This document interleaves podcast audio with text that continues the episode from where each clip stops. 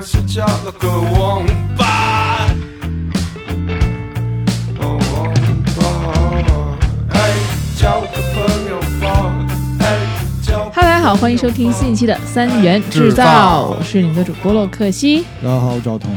大家好，我是依然。大家好，我是周周。哎，今天呢，我们有一这是一期普法的节目，嗯，今天来了一个嘖重磅嘉宾，来介绍自己。呃，大家好，可以叫我王律师。 怎么中间然隔 后了这这么个久？ 啊，这对吧？个第一次这样叫自己啊，对。啊，那不，那像我这样啊，大家可以叫我高老师 啊， 对对，啊，王律师，王律师是从业多少年了？大概有个七八年吧。七八年了，七八年一直在做律师，哪个对方面的这个官司打的比较多？呃，基础量案件肯定是民商事比较多，民商民商，民商事嗯什么什么通俗来讲就是日常生活中可以接触到的纠纷，比如合同类的啊、婚姻类的啊，然后这个这个这个，比如说继承商人嗯继承类的啊，继承类的或者说是一些商务合作、哦企业法顾啊这种。然后另外一块主营业务就是刑事案件，接触的比较多。有啊，刑刑事案 件？件是的就是属于对，就是赵哥的范畴了。就有嗨，确实，那刑事案件一般的接触过最厉害的有什么案件吗？有杀人吗？我理解中你接触的最厉害的应该是指的是最严重的刑期的后果，对吧？哎对对对啊最严重的是死刑案件， 天哪！啊那你是那个给谁打的？那肯辩护人、辩护人、辩护人，就是他的甲方，也就是被犯告罪嫌疑人，或者说嗯判决之后叫做行为人。哦哦哦啊，哦，就被判死刑了，给你被你打完好。对对对对对对对对对。 这本来可能是无期 的那嗯哦他他是做了什么事情了？杀人，故意杀人。对，哎，这个时候周周就会有一些问题了。呃对，就是说到这个，我想问一下，就是在为嗯，就是这种大家知道，比如说杀了人啊这种罪犯去为他辩护的时候，就是心里会不会有一些就是负担，或者是有一些想法？就你明知道他是坏人，你还得为他说话。太好了！嗯，我打上学那年开始，每年都有人问我这个问题，哎，哦，就每怎是么那么多幼稚的人，我 真搞不懂。我稍微展开说一下啊，呃，是这样的，比如说我如果说用一句话作为提纲的话，就是给罪犯或者说给犯罪嫌疑人做辩护律师的意义在于什么呢？我如果一句话总结的话，如果这个人在法律的框架允许他活着，那么就没有任何人要求他必须去死。哦，即便你认为他犯了什么十恶不赦的，或者说是罪大恶极的、嗯滔天罪行，但只要他有一些法定的情节，比如说可以允许他被判决一个死缓、嗯，无期嗯等等这些，只要他被法律所允许活着，就不应该有任何人要求他必须去死。嗯，啊，这是第一点嗯，就这是纯从这个法律的角度上来讲，是吧？啊、对啊，就是就是理一性言以的哦蔽之的那种。啊啊啊啊啊！然后呢，第二点呢，就是从实物的角度来讲，或者说从客观事实的角度来讲，如果这个人没有经过律师的辩护，嗯法庭的审判，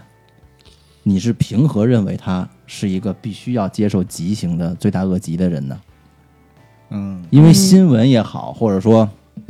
这种所谓的所有的媒体渠道、消息渠道，都是有反转的可能性的，嗯嗯对吧？嗯你嗯，没你错，你，就比如说这个之前举国震惊的一个内蒙的那个呼格案，嗯，十八岁，经过两个月的审理审判，从立案侦查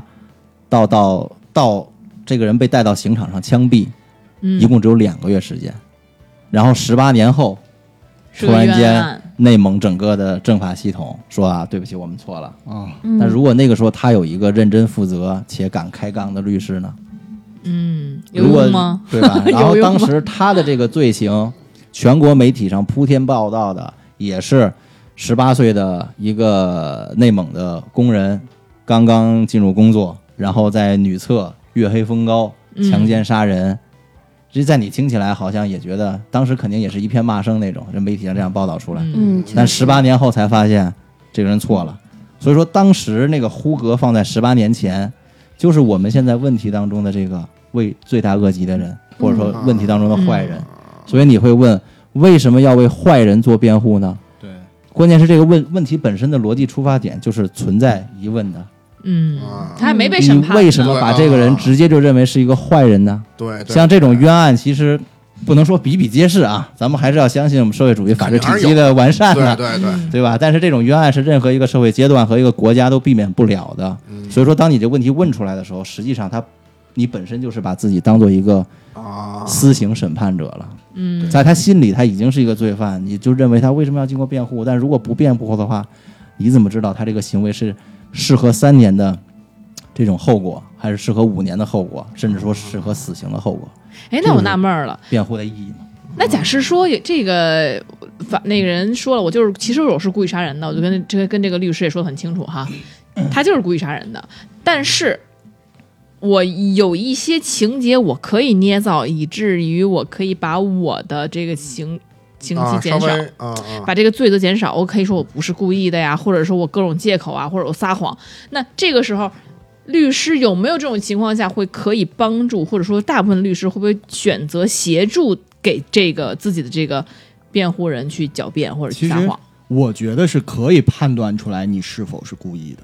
呃，当然是可以，但是如果有一些，比如说有嗯不是一就比些嗯如，说最经典的就是，哎，我是精神病，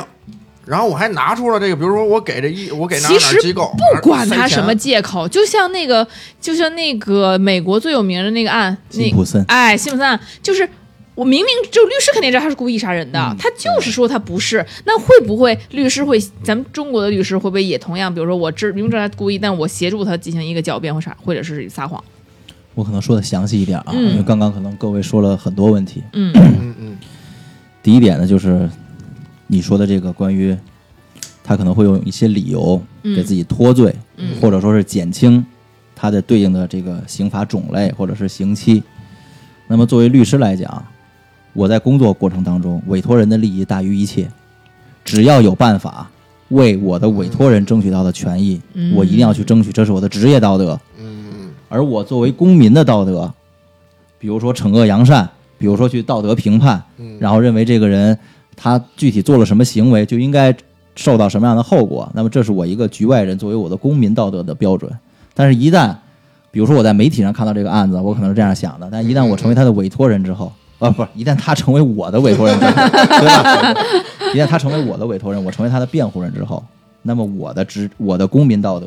就就放应后该面了，嗯让步于我的职业道德。立场就不一样。我是一定要替他争取最优的结果，这是第一点。嗯，第二点就是关于你说的这个辛普森的案件，嗯，那律师算不算犯罪？因为他也算是一种，就是相当于我当然是在合法的框架之内辩护的了，啊，对， 那但是那我肯定不能是比如说给他隐匿证据、销毁证据，但是哦比这如、属于犯罪了是吧？呃一个 就是一个比较极端的界限是在于我可以不主动的去展示证据。哦，比如说，这项证据哦已经被这个审判机关，不管是侦查机关还是说还是说审判机关已经取得了，嗯我去销毁它，那你也销毁不或了者啊或。者说我去算，呃，咱们讨论理论嘛，对吧嗯？比如说我从那个政务室给他调包，或者我扭或者曲说它我，销，或者我销毁，嗯或者说我收买证人，嗯哦然后更改证言这种等等的，这种是你你你你去销毁、去篡改、去隐匿证据，嗯这就那违法嗯当然是你的这个，这就不叫职业道德的范围了。啊嗯，，这就是违法的范围了。但是如果说我知道，比如说，呃，举例在座的可能有一个受害者，你们的这个这个证言很关键，嗯，然后这个时候我并不提供这个消息，我说你在这个地方就能找到这个受害者，然后让公安机关去调他的口供，然后就对我的对我的委托人会很不利。但是我嗯选择隐瞒这个事情，嗯不去揭露和展示这个事情，这是可以，这就是我的职业道德，因为我没必要，或者说我没有义务，或者我的职业道德也不允许我去证明我的委托人的罪行更严重。嗯嗯，啊就有点像，我听起来就有点像什么呀？就有点像咱玩剧本杀，比如说我是那凶手，藏证我据，故意也不是，也不是说他藏，有就脏说事儿都藏着，就不是，就比如说咱这证都摆在桌，就就都铺在桌上了，但是我呢就跟你们说，哎，看那个，看那个，或者怎么怎么怎么着，嗯就我就不说 这个了。但我可以因因此撒谎吗？我可以，比如说我说一些假话在在庭上是可以的吗？那是你的事情，如果你愿意说谎的话。那法律师可以说谎吗？ 律师是这样，如果你说谎的话，呃，我没有义务去揭穿你，嗯，但是我也不会配合你说谎。啊，律师不会陪说谎。对，啊啊、这这至少是我的职业道德。明白了。当然不排除一些这 个其他律师在工作过程当中， 要不然可能你的会委有托人 会有被这种被游毙离了。红线的情况。嗯，现在这现在这个死刑已经不是毙了吧？ 注射呃，注射的现在已经占比越来越多。一般被判了多长时间会被注射掉？如果有了死刑终审判决之后，就判决生效秒之后，秒秒住、呃，大概两个月吧。两个月，哎对，呦那一两个月会有一些准备时间啊，程序准备啊，哦包括家属会面啊、一些后事交代啊等等一些啊。嗯啊。死刑注射很人道的，那嗯那如果要是死刑，比如你给你注射了，这么说的话，比如你给人打完关系了，结结果人家是死刑，还付律师费吗？律师费都是先付的。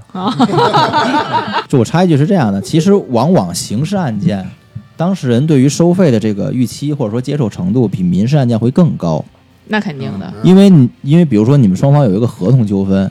或者说有一个经济纠纷，嗯，肯定是往往觉得自己都有理，嗯就是我赢了这个事儿，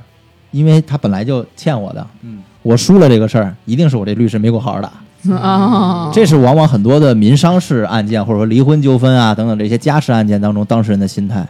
但是刑事案件当中，为什么家属期待反而会比较低呢？因为你确实做了这事儿了，对就是你比如说你你杀了人也好，你盗了窃或者是什么强奸、抢劫等等这些，对你对应会有一个刑期。你其实知道自己做了这个事情，就应当受到这样的惩罚。对，那么律师说没有给你争取到说在法定刑以下的，那么这是你的实然、嗯，应然。对吧嗯如果说给你争取到了，那这是你的意外之喜。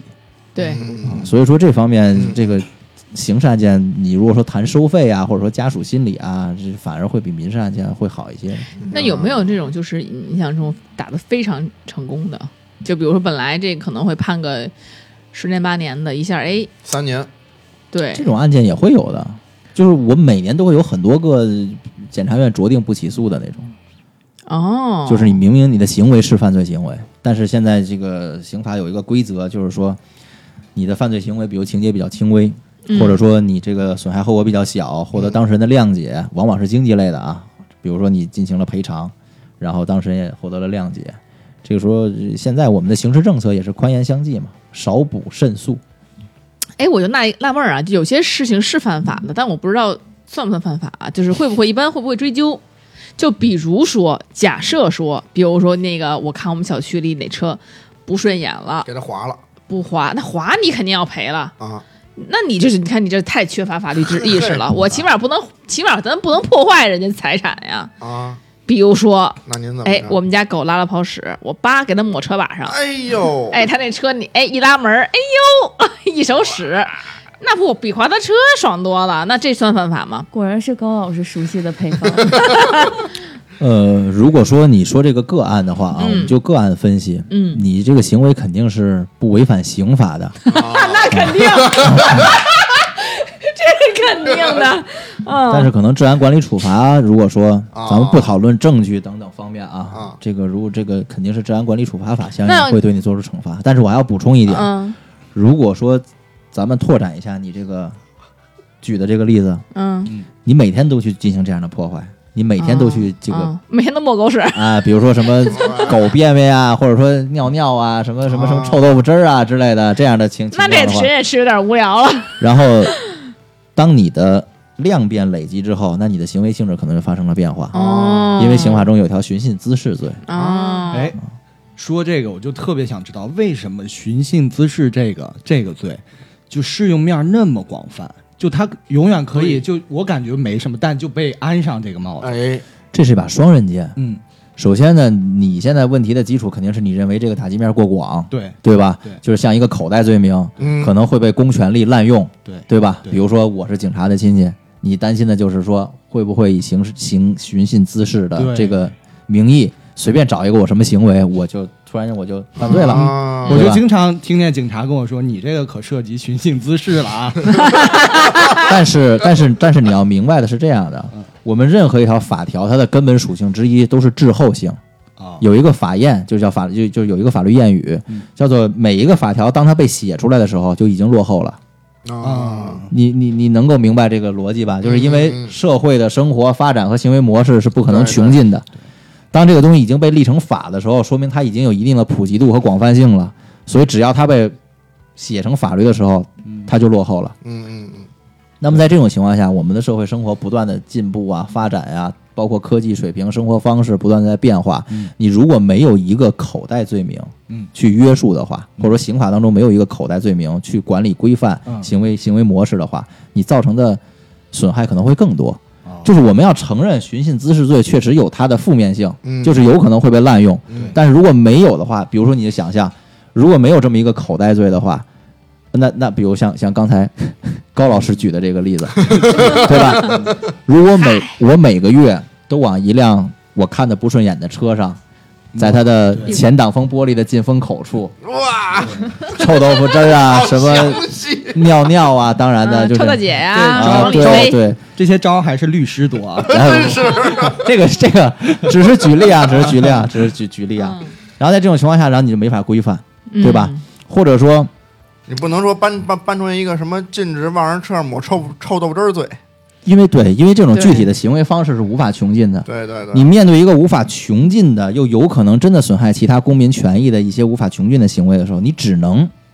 制定一条无法穷尽的法律。哎啊，那这个条法律我就纳闷儿了啊。比如假设我们俩有本来就有纠纷，有一定有一定的纠纷，我去上门找他，他不予理睬，我就一直敲他门，我就跟他说我们得聊这事儿，不管是你占我车位了，还是不管，就是你的行为没有到达法律的层面，我也不能起诉你。但是呢，确实我们有纠纷，那我找你，这算寻衅滋寻衅滋事吗？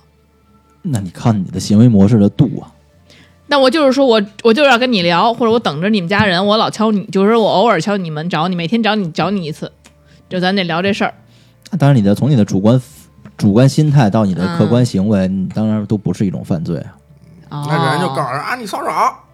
这也告不啊了，是吧？他也就是嘴上口嗨一下，对，就是我们讨论这些的叔情叔况会下，上来和一下稀泥，那你这，那你这个不算寻衅滋事了，就，就我我找你这落找我了，你骚扰我，你滋滋事、入啊，罪要分嗯四个层面。嗯首先就是，如果是普法类的，这个这个大简单说一下嘛，就是你一定要嗯主客观相一致，就你的主观心态和你的客观行为要相符合啊。这就是为什么你开枪毙一个人，这是你故意杀人，嗯但是你本来想打猎，不小心走火了或者打偏了，嗯对吧？把旁边人打死了，嗯，这肯定就不是故意杀人，嗯因为你的主观故意并不是想令让另外一个人致死，嗯嗯嗯嗯，所但以说我回到你那个例子，嗯比如说我就是想捣乱去，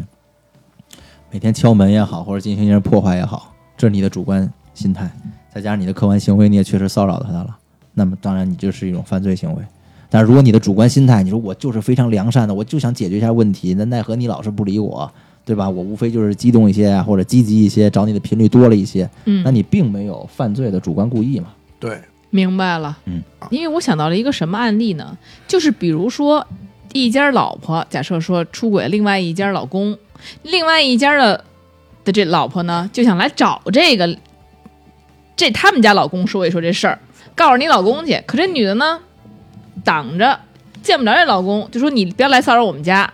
那如果我她执意去找，那是不是就是说会变成了一种寻衅滋事呢？高老师最近遇到这种事儿了。那倒不是，嗯我还没有结婚， 没有没有办法经历这种事儿。嗯但假设有这种事儿了呢？因为我老看新闻，最近老看这种所以你是快挡不住了，是吗？啊，你是快挡不住那了。为什么？ 啊，不是不是，是这样的，这个其实我反问你一下，嗯，你觉得这种行为应该算犯罪吗？我觉得不算犯罪，因为他说实话，你如果没有伤害对方，我只觉是得这就装在寻衅滋事里。我觉得不算寻衅滋事，它是有民事纠纷的。啊比如说、都不算啊我们没有纠纷，我就纯属是去打击报复你了。比如说因为你出轨了我们家老公，我天天上门就揍你去了，或者我天天上门就去去弄你去了，那是。嗯但是如果我只是想找你老公谈一谈，那我觉得这个不算是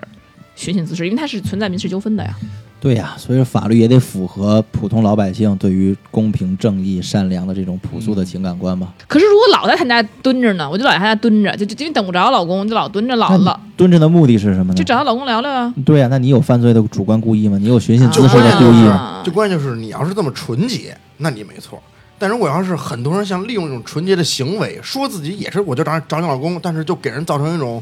骚扰的那种感觉了。嗯，那就我觉得就那就是你呗，老蹲守在啊嘿单身女子门口，哎呦， 那没有踹老拐子公门是 吧？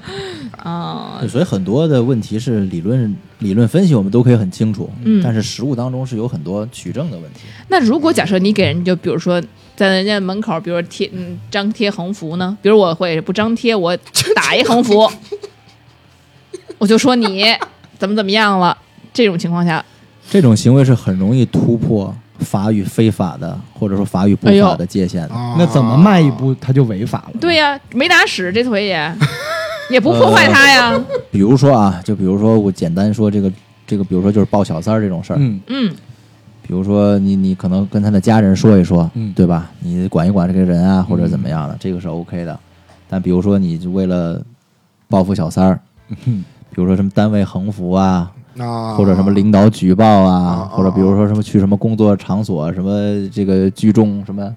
游行啊，啊、都跟领导汇报都不行闹事儿啊啊等，等闹这些。事儿游行这些我指的不是具体的行为，我指的是这个幅度。如果说到了这个这样的一个程度，或者说影响力到了这样一个程度的话，嗯那你就是侵犯了相应的这个这个公民个人隐私的这个范围。就你你们知道前一段的六十三页 PPT 吗？不知道知道哦，知道，啊知道，那肯定的，各种八卦嘛，都是 PPT 给它爆出来的嘛。会玩会玩，但是 PPT 太多，你指的是哪一个六十三页 PPT？现在最近 PPT 巨多，就是大概那个你随便哪个都都行吧，咱们就啊拿这个举例来说嘛，就是比如说嗯六十三页 PPT 的那种事情，嗯嗯，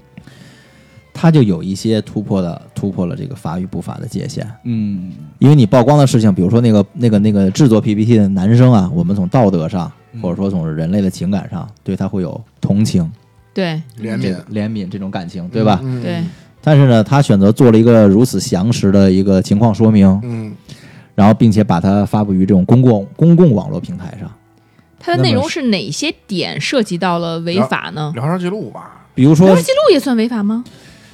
比如说聊天记录，比如说女性的信个人信息，息啊，哦，个人信聊天记录不可以放上发上网吗？但是有个人的信息啊呀、哦，对吧？嗯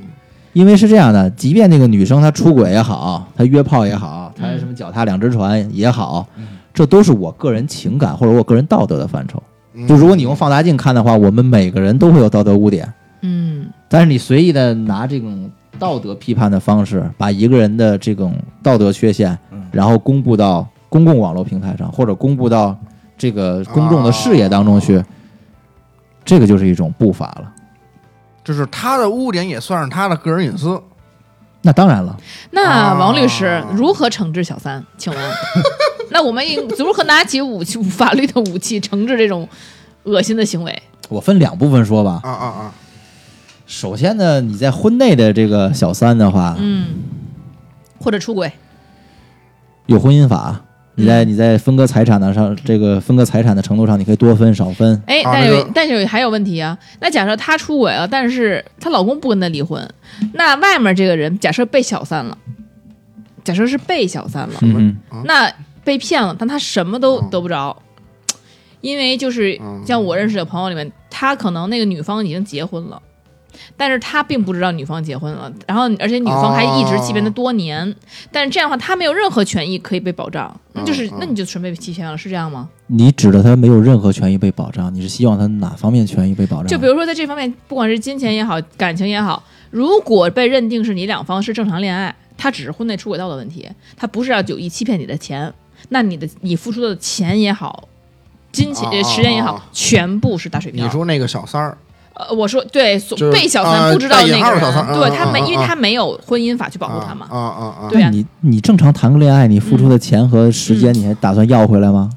但是这个不一样啊，就比如说，就啊，我明这白个，这跟诈骗没有区别，这是对情感对诈骗嘛？对对但是对因对对因为双方他不是不存在诈，他不存在故意诈骗你钱的这个行为，导致于你无法要回你的这个。嗯你指的就是是这个所谓的被蒙蔽的这个被小三的人，嗯实际上对双方走不到最后，但是他却不知道。哎，对他从他因为想要去结婚，所以付出的这些金钱呀什么也好，那嗯全都拿不回来。你要从法律上来讲，这种情况你可以起诉。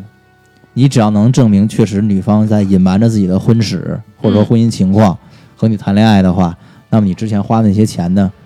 呃，是可以要回来的。哎呦，可是如果没有证据的，比如说他俩互删了，比如说聊天记录，聊天记录没有了呀那，你假就设的话，那你这就是实物问题了，就没有证据的话，杀人都不用判。啊，这这哎对不对确这实啊种是对嗯证据的话，只用聊天记录，是不是说服力不太够啊？是这样的，你你如果说到这个呢，前两天我刚做了这么一个案子，嗯是一个是一个女生，女生是一个被一个男生骗，嗯然后这个这个这个男的呢，实际上有家庭有孩子，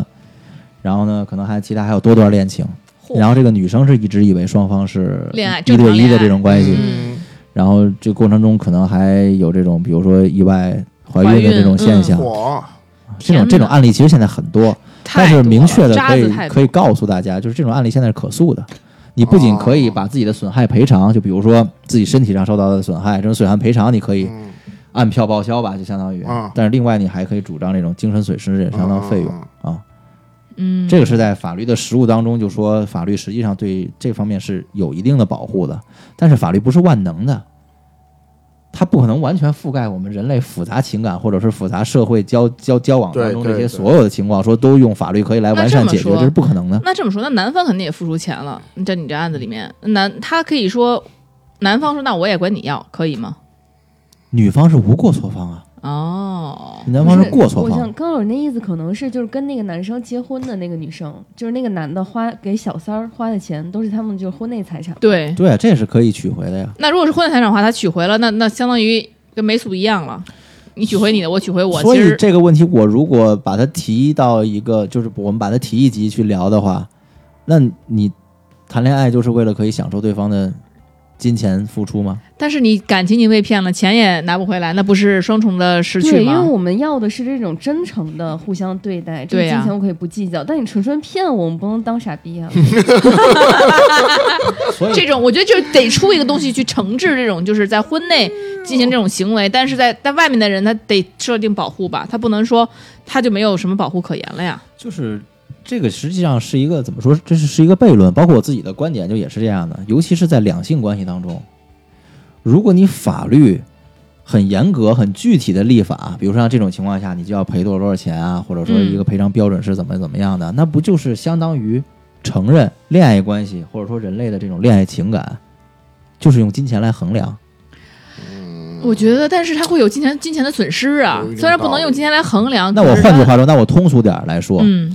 就是你的问题能不能转换成我陪了你这么多年，跟你谈恋爱，跟你谈恋爱，嗯结果你骗我，所以你应该给我补点钱。我觉得你应该退回我的，你情感收不回来，但我给你付出的金钱，你当然就必须退回来啊。金钱是可以退的，我不说就是了。是，但是很多东西证据证证据不足呀，那你这实物问题，我刚才不是说了，对你证你啊证据不足的话，杀人都不用判吗？对啊你还这得是你这另外一个问题啊明白了。啊！啊，刚才王律师的意思是说，就是正常的赔付情况下之上，如果再对这段恋情再做出赔偿的话，就等于是法律就仿佛就是在说啊，这个爱情感情是可以用金钱来衡量的，嗯是不是这意思？对啊，就是我们不能采用这样的一种价值观念，啊包括啊对对对，包括你知道现在婚姻法，呃，很受批判的这个一个点，就是所谓的婚内出轨的这个事情，认为惩罚力度不够，对，啊或者说一些、这应个、该上军事法庭。啊，嚯，或者说是这个，比如说呃，婚内的一些什么净身出户协议， 比如我要出轨了，然后我就净身出户啊，嗯等等这些一些婚内的约定协议，往往是无效的，哦，是为什么呢？这个它背后的逻辑是，法律是不能强迫人性的，嗯，就是我们上初中的时候就已经学过，万事万物的本质是运动，嗯，对吧？那结这婚干嘛使的呀？你你你听我跟你说嘛，就是运动是事物的本质，对不对？对，你这个我们每个人都能接受它，嗯那为什么到了自己爱情的身上，到了自己另一半的身上？嗯，他就比比就要逼着静止就了哦就要嘛硬性相信永恒才得是这个事情的本质呢 那。你离婚呢？对呀、那你不能说离婚那制，你变化你就先把这婚离了呀。所以说你如果能承认，不管是人性，不管是感情，不管是万事万物，运动都是本质的话，你就要承认在人性当中，移情别恋也好，或者说对新人产生新鲜感也罢，嗯，是一个大概率事件。嗯，而如果法律嗯，对一个大概率事件加之以严重的惩罚的话，这就叫法律违背了人性。有一句法律谚语叫“法不能强人所难”，那一般人看见好东西还想往家里拿呢，这也是人性。 那我也不能看人好东西往家里拿呀。 对，我觉得这个这个可能就不是一个概念，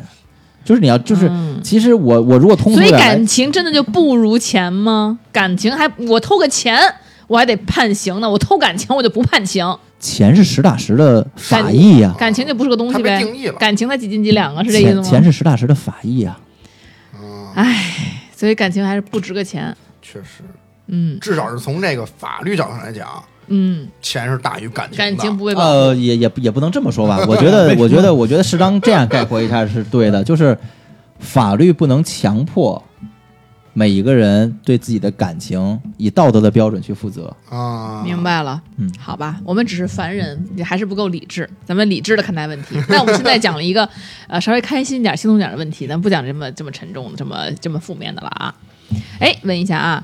呃，假设说男女情侣，之前我们讲过一个有趣的问题嘛，就说男女情侣搞恶作剧，啊，假设女朋友假装自己被绑架了，找了一个好朋友协助自己，假装被绑架了，哎，然后男朋友来救自己，而且就不许报警，一定要来救我。就男朋友呢，也是个虎逼嘛，一冲动，呃结果就把这个开玩笑的这个朋友朋友给杀了，假装绑匪的人给杀了。哎，那最后这两个人会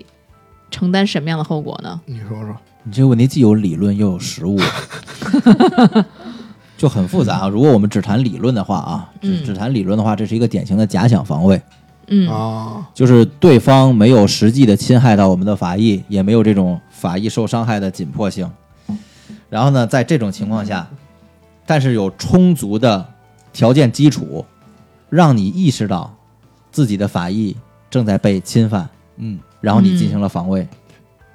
这个就叫一个典型的假想防卫。嗯，那如会果被没听懂的话，我说一个简单的例哦哦哦子。听懂了，听懂了。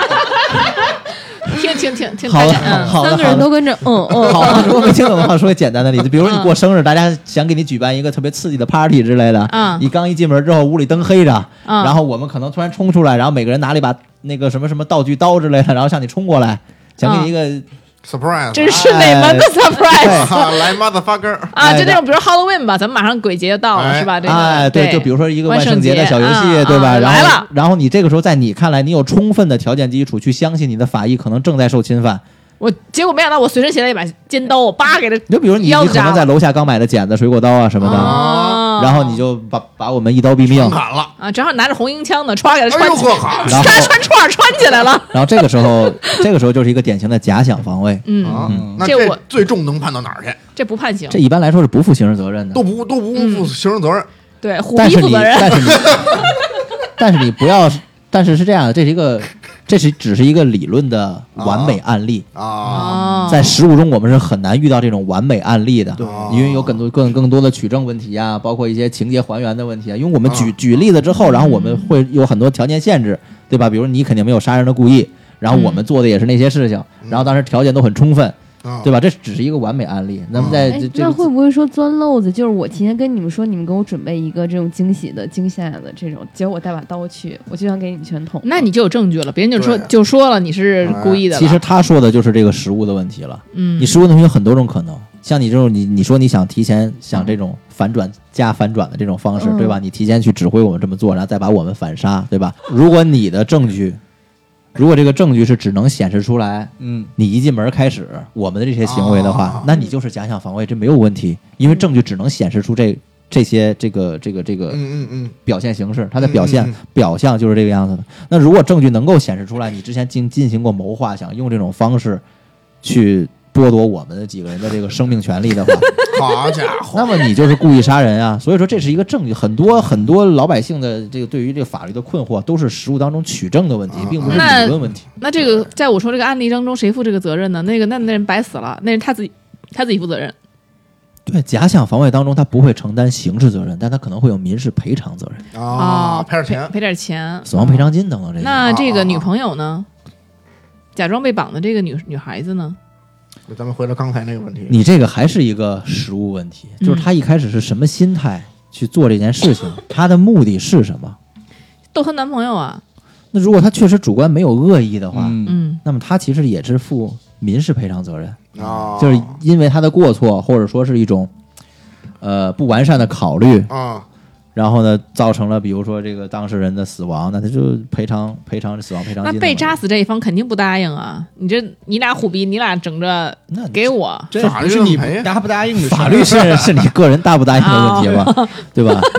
这但太是惨了！这俩秀恩爱给他给他干死了。但是这个问题，如果你再展开说的话，其实这个东西你就你就算写三十篇论文，你也你也讨论不完，是因为是这样的，你你你你还要讨论一个女方是否能预料到这样结果发生的一个问题。嗯，对，你男如朋友果本来说就是一如果说个你女方能够预料到这种结果的发生，嗯那你就是放任或者是希望这种结果的发生，嗯那你的主观故意就又不一样了，你可哎能构成间接故意，哦你还是要对这个人的死亡负刑事责任。嗯，但是如果说这个情况确实是突发情况，你确实无法预料，嗯那么你就是没有那个主观故意，你可平能就不触犯刑平法。时男朋友那个温顺的跟羊似的，哪天突然突换然虎来逼一了，个，对，所以这种问题就是很复杂。你如果嗯你就算写三百篇论文都都讨论不完这个事情，确所以实，实务当中很难的一关就是你具体问题具体分析，每个案子的证据都不一样嘛。那假设哈，就是别人冲过来，假如说他突然冲过来，他跌倒了，然后比如他跑步跌倒跌到你身上，咣一下，比如假设说给你的某个器官很怕疼的某个器官啪给砸碎了，假设说得真隐晦，你的下意识的反应就一拳打到他脑袋上，直接给打懵，就打脑脑震荡或者打得很严重，打瘫了，给他颈椎，比如这个人正常练拳的，只要给给这人的颈椎给打翻了，给给打坏、打瘫了，这个人就那他其实是主观故意的，他是一个在受伤情况下的一个自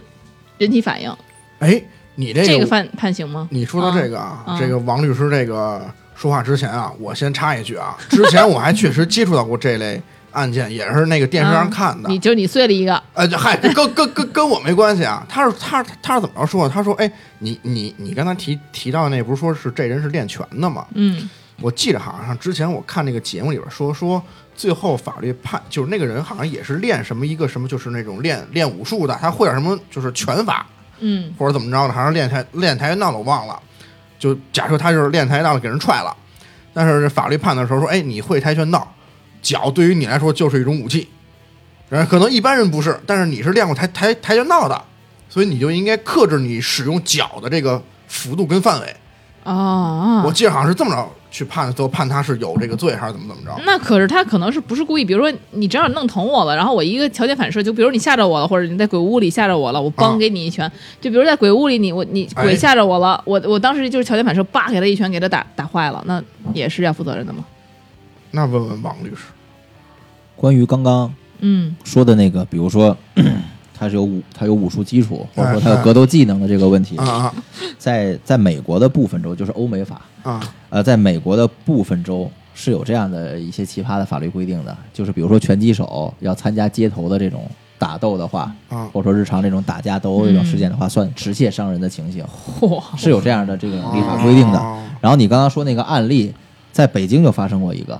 就是在北京堵车的时候，啊哦有一个黑衣男子嚯用裸脚的方式跟路人打架，啊！哦，然后他这个就由一般的行政类案件，就治安类案件，就升级为刑事案件了。啊，嗯因为他采取的方式，它的危害后果、可能会产生到的这种打击程度，就不是我们日常生活经验中遇到的那样的打斗程度了。然后他利用自己这种技能，还采取这种技能方式，因为他作为一个掌握这种技能的人，嗯他一定是知道这种技能所对有可能带来的后果，对对对，嗯所以由此就可以反推他的主观心态。他的主观心态就不只是想和你日常打架这样一个主观心态咱们科普一下，裸脚就是从后面勒着别人脖子，然后一种格斗术是吧？啊、对，嗯我把是把罗觉得我脚是那个脚字旁啊那脚，把别人给控制住。哎嗯，不是脱不是脱了鞋脱了袜子那那裸 脚，对。嗯然后刚刚你的主要问题是什么来着？我的主要问题就是，因为你下意识，我不是要跟你打架，我啊我你吓着我了，或者你伤着我了，然后我下意识给你一勾拳。这个其实也要区分很多情况，嗯，比如这种下意识的话，有可能，比如你要分析对方的行为，嗯，对方的行为，比如说就奔着打我来的，那他么跌倒了，然后跌到一个某个怕疼的位置上，然后比如压碎了一个，那就是比如说这是意外事件对，或者也有可能是过失杀人，或者过失致人死亡、过失致人重伤哎，可这是些刚才都有可能的。刚才那个被吓着了，给人一刀都都不算。都不算那个故意杀人，为什么这个算故意伤害他了？那个是事件是可以去斟酌的呀。你要区分这个诱发的事件是什么。嗯你那种刚刚那个案例，你诱发的事件是有一个人拿着刀过来要杀你，啊、就是你当时你你的生命权益是有可能受到侵犯的，所以法律赋予你反击的权利是那可能这个人无限的反撞过来，我也不知道他发他要干嘛呀？他真是突然撞过来了击，所以我刚刚重复很多遍了，啊！这就是具体问题具体分析，啊，因为你在实务当中，你如果遇到这么一个事情，它在一个具体的案例当中，它总会有一个具体的原因。嗯，对吧？比如他是突然跌倒了也好，或者说突然发疯了冲过来也罢，或者说他把我误当成谁谁谁了，这样都好嗯，总会有一个实际的原因。嗯然后你这时候要根据这个实际的原因，你再继续推导下一步的这种判断方式。嗯明白。其实像这个美国的法律吧，就比如说，嗯，你进到我的房屋里了，我不管你有什么，哎，对意识我有这我主人什么权？ 对我都认为你可能是对我造成侵害，给你一下。那在哎但在我们这个中国的法律，比如有一些陌生人进到我家里了，我可以无限反击吗？这当然不可以，因为这是不同的法律体系嘛。那他进来了，我很害怕呀，我以为他要干坏事儿啊，这是你以为啊？那我得让他真的干坏事儿了，我才能我操！我才能反击。这是法律拟制的问题。如果说你真的有这么一条法律的话，那是这样的，我们每一个社会阶段和每一个国家地区，它制定的法律一定要符合当地的这种国情和客观情况。嗯，你如果你如果现在国内，如果你有这样一条什么私人领域保护规则的话，嗯嗯，那我觉得你造成的社会影响会很大。对会更恶劣。对，确其实实哦，其实，其实立法吧，其实立法的核心逻辑就是两害相权取其轻，一定是怎样立法都会侵犯到一些公民正常的嗯对权利范围的，对这是肯定的。嗯，但是它只能是选择影响更小嗯的。像你说，如果在我们现在这种人口密度和这种国民意识，或者说公民平均素养素质的啊这种情况之下，你如果有这样的规则的话，那你造成的社会影响可能会更大。确实就就可能举举举举一个不太好听的例子，可能我们身边的亲人、家人、朋友都会往往因为这样的条例，然后可能就一下被人毙了，或者一下被人杀了。其实我想分享一个这个思维模式，就是你在思考这种问题的时候，你不要你不要只把自己带入到那个被侵犯的那个。比如，比如说你在思考，咱们就就着刚才这个具体的例子说，你在思考这种问题的时候，你可能想中国怎么没有这么一个法律啊？嗯，你在这样思考的时候，你一定把自己想成房主了。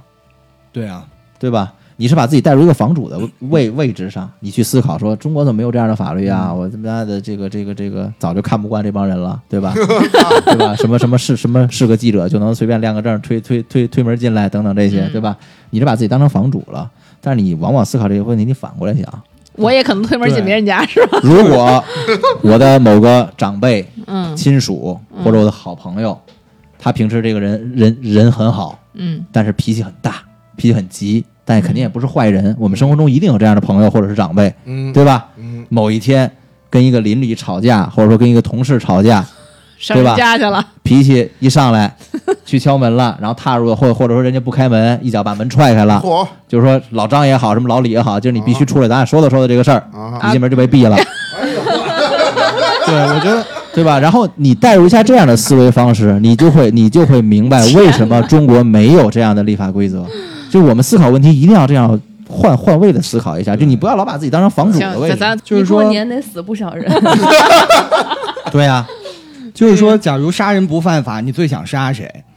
当有人问你这个问题的时候，我一定觉得我先跑吧，我还管我杀谁呢？对，是这个问题。咱说点轻松的嗯吧，这又又越说越难受了，咱这怎么都全毙了。这个我先问一个轻松点的问题啊，就是比如自己的肉可不可以买卖？比如我要是把 自就是， 我比如假如说。我我这这块腿这块肉不想要，我也不是不想要，就想卖一个大价钱，我想卖进行买卖，可以吗？你如果让给你做理论回答的话，人肉是不可买卖的，这个叫做那我自己的我不能卖吗？这个叫做这个叫做人格权不能被物权化，那我不卖别人的哦呀，就卖自己的。人格权不能被物权化。包括自己的人格权是吧？这个同样的，比如说为什么国内禁止卖淫呢？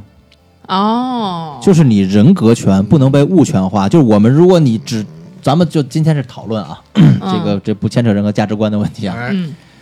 女性的性权利，你如果以自然范围的这种这个这个观点去思考的话，嗯应当属于她自己的。对，我想怎样处分就应当会怎样处分，我想利用它变现，实际上它可以用来变现，因为这是我自己的肉体。嗯，嗯，对吧嗯但是为什么会禁止卖淫呢？就是因为国家通过立法的方式，或者说这个政府通过立法的方式，充当一种家长的角色，叫做法律家长主义，充当一种家长的角色，在一定的范围之内，通过一些强制性立法，禁止你公民从事这种把自己人格物权化的行为，因为一旦这样的行为被开放之后，会导致更多的社会问题。所以说，啊，即便帮你保护你的肉体，对，就相当于我们强制存公积金一样，公积金制度不就是强制储蓄制度吗？嗯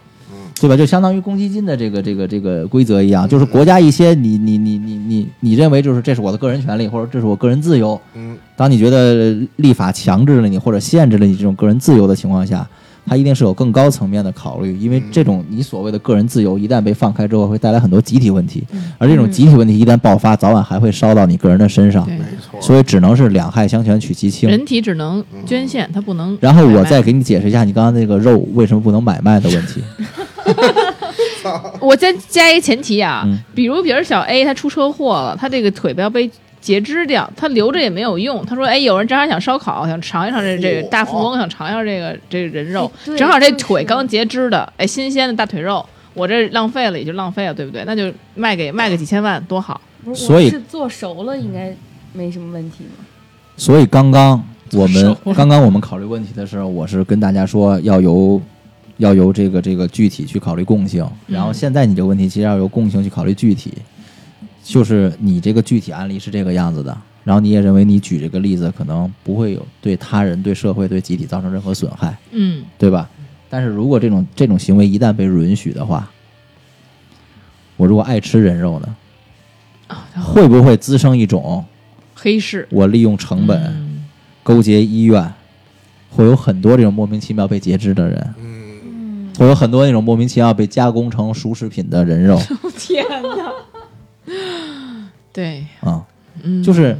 你当你考虑到这种个案的时候，你认这个个案没有问题，但是你不要忽略这个社会的对，整体性对以及这个人心的不可控性。明白有利可图的话，很多人都对，会所以一定考要虑从去呢源头上掐断这种社会问题滋生的可能性。你这个问题本质上和代孕是一样的。明白，确实，就是代孕，其实我们理想中的规范化的代孕，是自愿的。其实不出不会损害到任何人的权益，嗯可能会有一些伦理问题，比如这孩子到底谁算妈，对吧？嗯，可能会有一些伦理问题，但是它背后如果引申开来或者延展开来的话，或者被开放之后，那会带来很多的你预预料不到的这种新兴问题，这就是潘多拉的魔盒嘛。所以说，这个魔盒最好的办法不是说你把它放在一个有限的空间内打开，而是这个魔盒你就不要打开。嗯明白嗯。还有一个问题啊，就是说，呃，咱们不是有那种聚众淫乱罪吗？嗯，这是聚众淫乱罪是说三人他得同时参与，还是说，比如说两个人发生关系了，然后呢，丙在旁边观看，这也算聚众淫乱吗？也算呀，那我要在隔壁呢，听着也算呀。啊，我在隔壁听着也算啊，有那种变态，没准就想听这个，这也就是绿算帽，屁就想看自己女朋友被别人干，那就是那我就干看着， 哦那我那他们俩不知道那情况下，其实我们可以说我俩他俩不知道，我们俩我们我他我偷听的，我合租，在你这个例子的情况下，如果说证据显示出来，嗯、说你是合租关系当中，另外房间住的是小情侣，那人家在正常亲热，那你这当然你们三个人都没有任何问题，但是如果其实我是故意的呢？所以你还是证据问题嘛？你说的啊都都不是理论问题嘛？你还是所以证据哦，问题所。以只要我我参不参与都不算，我看我就算是聚众。那你看，你肯定是知道啊。你总不能说我我我不小心在这看了一个小时，看能看一小时呢。琢磨了呀，这是干嘛呢？这是。啊我就所以说我看也不行，就是不能只要在场就不行。是这样。这个这个入入罪与否啊，它不是一个简单的，比如说我给你举个例子，然后就是像像像考试一样，问你这个是不是犯罪啊，那个是不是犯罪啊，这个行不行，那个行不行？法律的问题没有这么简单的，因为你在实务当中遇到的问题会复杂的多。所以说你在类似于一种就跟这这这这个急转弯一样的这种游戏，是是我觉得是没有任何意义的。就是说，那你只能那是什么样的情况下会被判聚众淫乱呢？聚众淫乱了，所以就会被判聚众淫乱。 那一般会抓什么样的？那那其实，在家里一般，你要是说咱们这，比如咱们聊天也好，咱们干嘛也好，别人也不知道，其实也不太会被抓，对吗？所以你的思维还是困在一个举证问题上。对，嗯，你杀了人，如果别人不知道的话，你也不会被入罪。那什么样的人会被举报聚众淫乱呢？哎，我之前看到过一个例子，嗯就是说一帮呃通讯录，然后啊他，们聚在一起，然后他们是一个卡颜局，来的都是一些呃帅的、好对看模的，特啊什么这样的小哥哥，有人被然后淘汰了有一个人用假照，哦然后来被淘汰了，然后就他举出报门了反手一个举报，这种情况很多的，比如说，比如说内部参与的人举报，或者说参与之后的人后悔了举报，嗯或者说这个邻居发现了长期的这种这种不太对劲儿啊，这种举报声，音什么的啊，嗯这些这些这这些举报的方式，或举者报的说理由很多，或者说犯罪行为被发现的方式是很多很多的。但是我很纳闷儿啊，这个行为为什么会被判是有罪的呢？就是我也也没有金钱，也没有伤害还别是人。刚才王律师说那点嘛，我都说王律他师了，侵犯的是嗯，公序良俗，就是家长大家长呗，还是一个，对嗯、还是说因为这东西会滋生很多的对，就是不可控性。啊哦实际上，聚众淫乱淫乱罪每年两会都会有代表呼吁取消取消这个这个啊算是违法还是犯罪？犯罪。犯罪，犯罪，哦，实际上就是每年每年两会的时候都会有这个这个专家啊、教授啊或者人大代表来呼吁这个为犯什罪么的呢取消，因为认为这个这个有点过分的法律家长主义了哦，就是管太宽了，那意思啊！是你可以简单的这样理解，这那样我就叫做过分的法律可以家把它长当主成治义安违反治安这个条例，但所以这不在探索嘛？哦我们现在但是的国现在情不允许我们过度的开放我们的立法限哦，制。现在会判刑对呀、哦，那个曾经北大的张明凯教授嗯对于这个问题有深度的很精辟的一段论述，嗯我印象深刻。嗯，他是这样的，当时呢，当时是让他发表一个一个全国震惊的案件，叫做“教授换妻”，啊，就是有几个著名的不同领域的专家教授，或者说啊大学教师那种身份的高知分子，啊嗯，他们可能会有一种比较独特的呃玩法性癖好。啊，这他们会组织一些定期群，当然是特定群内的啊，啊就是特特特定的一个群体内的，可能是一种换妻的方式，然后去去去，嗯你要说婚姻保鲜也好，或者说爱情保鲜 也好吧啊啊，但是我们怎么不知道这群体啊？就是我觉得也加个群儿，咱们不讨论这些啊，咱们咱们还是要尊重人家的这个这个这个这个癖好啊。嗯嗯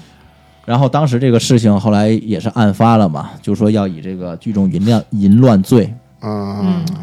然后呢，要要要以这个犯罪去论处这些行为人。当时张明凯教授有一段论述非常精彩，他自己是支持脱罪论的，嗯他说认为这个行为不应该是犯罪。然后他是怎么怎么阐述他的逻辑呢？嗯他说，比如说我们日常生活当中，嗯两夫妻相互通奸，就是偷情，嗯，对吧？我瞒着我的老婆，或者说我的老婆瞒着我嗯去偷情，嗯这顶多是道德评判。嗯嗯或者说是婚姻法的一种民事范围内的处对处罚，对对吧？对这个不会认为是犯罪，但是偷情它是违背了伴侣意志的，你懂吧？我的配偶去偷情，这个我并不同意，对，嗯，所以它是违背了伴侣意志的。一个违背了伴侣意志的性行为，仅仅只是一个道德评判。对，那么换妻这种事情是符合伴侣意志的，因为他一定是两口子商量好对的，对对说咱们一块儿去玩这个东西。对啊一个符合伴侣意志的性行为，反而要论之以刑法；而一个违背伴侣意志的行为都没有任何的刑法责任。那你一个一个一个符合伴侣意志的行为，为什么要入罪呢？嗯所以我觉得合理，张教授确实果然是是教授。那他毕生的偶像。啊他果然是要为教 教授群体说话 啊！那所以最后这怎么判的？印象中还是入罪了。啊，最后还是入住了，对吧？哎呀，很多时候是这样，潘多拉的魔盒不能打开。我嗯，们这个就是啊，还是要尽量，因为这个国情不允许我们偏左。嗯嗯嗯，嗯嗯有一种情况，我觉得就应该违法，就算是违法，就是比如咱们三个人约好了是换妻，但你俩都带的妻子，我带了个小姐，我就 违法。你明白这意思吗？你真离谱！多损，嗯一种新型诈骗，这 属于嗯 但我确实好像是听过这种案例，但是好像确实有这种就爱好的的人，但是呢，就是说，可能是因为正是这些身份很高的人，他们这样做了，会引起引起更大的反响。你的就不让你入罪都不行。就是知识已经没有什么可探索的了，然后就可以探索一下但是人这个，我觉得这个主要还是应该就是它背后的逻辑就是保护婚姻家庭的稳定，嗯因为一个国家稳定的基本单元就是家庭嘛，你嗯婚姻是家庭是一个国家、社会、地区稳对定的基本单元。对那出轨竟然不不入刑，但我觉得出轨可以不入刑，但起码得有治安条例法。比如说你出轨了，你就进去待两天，就是拘留嗨拘留两天。还是那句话，法律不能强迫人性。你为嗯什那么你这要求你的伴侣一生都忠于你一个那人呢你？这聚众淫乱，他也强那个也也不对吧？不是也他违侵背犯的是人性公。序良俗啊。那这出轨他不侵犯吗？不是啊，他是找了一个你情我愿，他不存在交易啊，我不算也不算交易，就是你情我愿，换妻不也是 吗？这是程度上的不一样，程度上的不一样。大部分人一生都不会只爱一个人，但只有小部分人的人会有这种比较独特的性癖 好。啊，高老师就是极度痛恨这个出轨的人，所啊以他、对他希望这些人不得好死。哎，对的，嗯好吧，好吧，这个心理阴影可以。哎呀，那倒不啊是我说，曾经受过伤，啊，没有， 那个只是我确实觉得这样的行为很不好。就不管是看，你就这么看，就是因为我自己还没有成家，但是你像有一些在婚姻中受到伤害的，导致这个妻离子散的，导致这包括我我每次看这些小 PPT 什么考 PDF 这些这些东西，你确实会真的很很感同身受，很能体会到对方的这个痛苦。我就怕是是，我就怕有时候你现在说这么那什么义正言辞，说特别那什么的，嗯然后你你婚后，哦，到时候那那到时候再说， 到时候再你说。怕高老师塌房，这心都操 上了。嗯，那目目前为止不会，恋爱中是不会的。嗯嗯，那如果要是有这种情况，那咱们再说啊，对那吧？好家伙，啊，那么你们有什么问题吗？哎，我就接就是接着咱们刚一开始聊的一个事儿啊，我展开想问一下，比如说就是那个我刚才说的，比如说哎，我杀了人了，但是呢，我呢去证明了一下我是个精神病，然后我呢证明的过程呢，我都跟律师交代了，我说哎，其实我这就是买通的，或者怎么着，我是假的，我然后我我会做题，你知道吗？就比如我知道怎么做能把你以这做成为精精神病，然后我跟律师说了。你也医院傻子呀？不是不是不是，就他有他他就他真的会有有有有这种案例存在嘛？讨论讨论讨哎论，，你就说那表那那那，假如你是这个当事的这个律律师，嗯，你会选择把这个事儿报告给公堂，给说出来，还是把这事儿给隐瞒下来首先是这样的啊，啊？在你这个案例当中，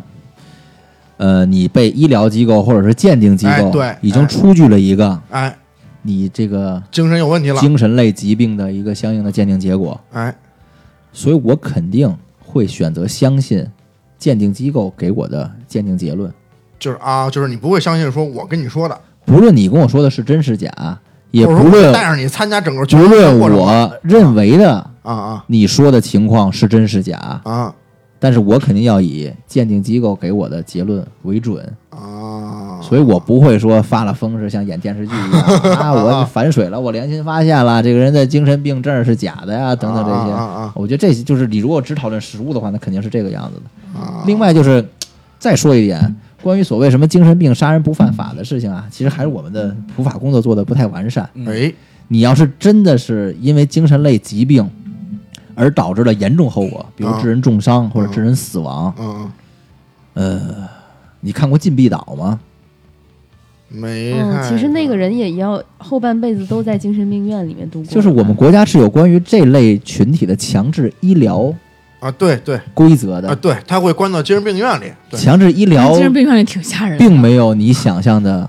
或者说某种意义上来讲，这只只代表我个人的观点啊，啊，强制医疗的过过程很痛苦，并不比死刑火或者说让我感觉我更容易接受，火他会有干嘛呢？电击，比如治疗啊，什么前额叶切除啊你。想哎呦哦呃等等这些吧，但是具体的这个这个，我我我只是代表我个人的观点啊，这是代表我个人观点，所以并不是说像这个一些网民的认为的，说什么啊，我拿个精神病证，或者我只托人办个精神病，然后我杀人，我弄死你全家，我不犯法，啊我怎么样怎么样的还可以逍遥法外。啊？对，实际上哎，这又是另一个故事了。当一个正常人进了精神病嗯院，，对，挺可怕的。你知道之前是是之前有一个精神，我就看一个案例啊，就是那个因为那地儿也比较小，然后那精就是可能是县里的精神病院，然后呢就是新闻嘛，说有一个人就被他们家里人送到精神病院住院，当天晚上就被两个精神病人把眼睛都给挖出来了，两个眼睛他就就他怎么叫唤我值班操值班的那个根本就不管，嗯，这是新闻报道的，这不是说一个恐怖故事。但是你所以说你不要轻易想要去进精神病院，没有，我倒没有，我我没有没有，对，所以很多很多网友啊，他们他们说的什么一些法律上的一些这个段子也好啊，或者说一些梗也好啊，这都是经过简化和加工的。而事实上，其实一个问题很简单，网民们能想到的，国家的立法委和人大每年啊也是也对不会想不到的，对就是对对就是不要把自己想的好像那么超然于世外啊，只只说只有我有这个智慧，然后这么大的社会漏洞怎么你们看不到？那是不可能的。那国家每年的这这两两会也好，什么法工委也好，人家这也也是实打白实的。开啊，对，实打实的在为这个社会的进步，还有包括法律的完善，人家是在每天都很努力的呀。对对，这边还有一个问题，就是之前听人讲这个日本的这个犯罪案例，经常说日本杀人不是单纯的以杀死人的人数来决定是否判死刑，就有些案子就是杀了很多人，但最后判的可能是无期，但有的可能就杀了一个人，但是他可能属于那种谋财害命，就可能直接判死刑了。那中国刑法来说是怎么来界定这个杀人是否判死刑的呢？首先回答你第一个，嗯，日本的法律我不懂，哎，这省去了很多麻烦，省去了很多麻烦。哎，那我先插一个，在回答这个之前，嗯为什么现在中国判死刑的几率会越来越小？呃，一方面是以国际接轨，啊、另外一方面就是本来死刑废除每年的声音都很大，另外一方面就是我随着社会发展也能逐渐认识到，嗯，死刑往往它它它它带来的这种刑罚效果和不哦这如种无期。后果等等来说，就是你你强制剥夺一个人的生命，对于这个犯罪行为或者说犯罪损害后果的弥补以及预防犯罪啊，真的有那么大用吗？啊，是这个罗翔知道吧？嗯，啊，罗翔老师曾经有一个观点，我也印象很深刻，就是他也是引引用了一个这个这个著名的死刑废除的观点，嗯就是如果一个国家它的死刑判决频率很高，嗯，它的死刑执行的案件量很大的话，嗯啊，不就相当于教导这个国家的国民，你在某种条件下，或者说在某种条件达成的情况之下，一个人的生命是可以被剥夺的，对吧？比如说这个人十恶不赦了，或者说这个人罪恶滔天了，不不论这个条件是什么，只要你国家有死刑，就相当于告诉这个国家的公民，告诉这个国家的群体，一个人的生命是可以在某些条件下被剥夺的。嗯，我们长期的如果接受这种潜移默化的教育，反而会刺激一部分人认为，那么我认为嗯，我恨的那个人，对吧？或者我那个看着不顺眼的那个人，在我心里他达成那个条件了，啊他就应该去死